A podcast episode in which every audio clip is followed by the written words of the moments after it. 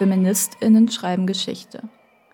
Sie haben das Frauenwahlrecht erkämpft oder das Verbot auf Vergewaltigung in der Ehe, um einige Beispiele zu nennen.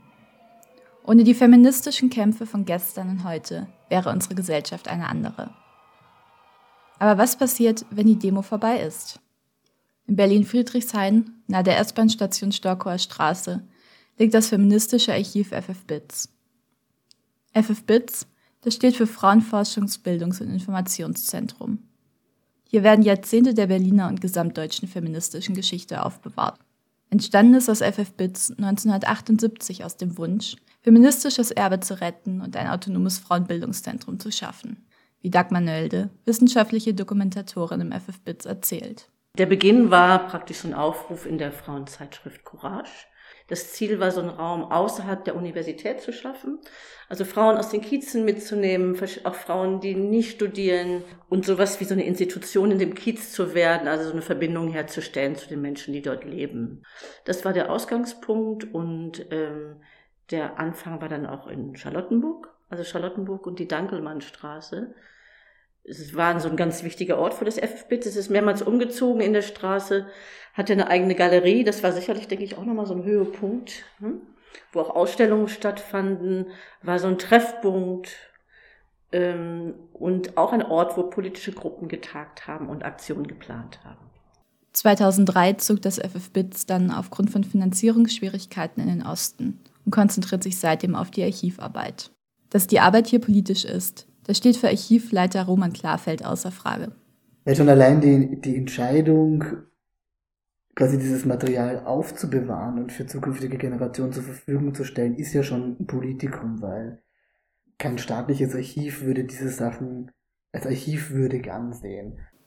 Das ist allerdings nicht der einzige Unterschied zu klassischen staatlichen Archiven.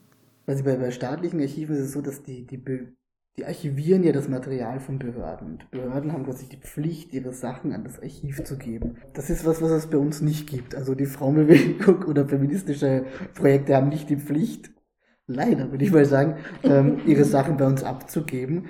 Ein zweiter Unterschied ist, dass sich das Material halt auch, ähm, auch sehr anders ist. Also ich meine, von den Themen her, aber auch von dem Material quasi als materielle ähm, Dinge gibt es da einfach eine sehr, sehr große Bandbreite.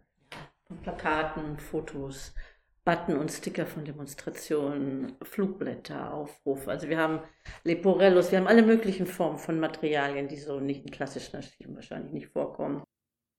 Im FF-Bits wird zum Beispiel auch der Pflasterstein aufbewahrt, der durch das Fenster des ersten Frauenbuchladens in Westberlin geworfen wurde. Klar, der ist auch irgendwie Geschichte.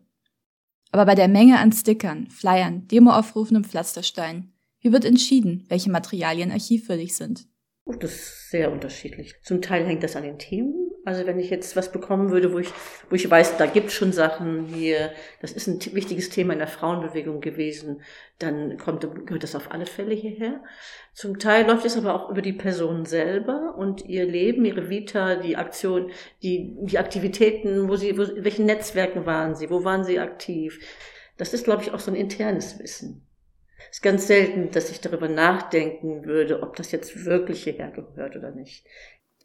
Neben der eigentlichen Archivarbeit stehen auch Projekte wie Publikationen oder öffentliche Veranstaltungen und die Bereitstellung für NutzerInnen im Vordergrund. Denn die Aktionen und Gedanken von damals zu bewahren, davon profitieren nicht nur HistorikerInnen. Auch für die feministische Bewegung lohnt sich oft der Blick auf vergangene Kämpfe.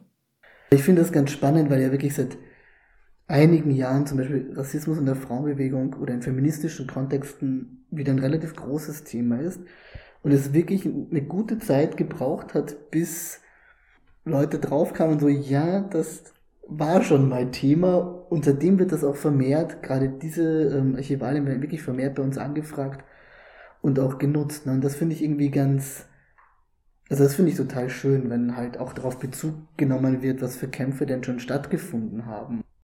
Das feministische Archiv FFBITS möchte als autonome Instanz dazu beitragen, dass feministisches Wissen, Ideen und Geschichte präsent bleiben. Mit seiner eigenen bewegten Vergangenheit ist es dabei selbst ein Teil der Berliner Stadtgeschichte.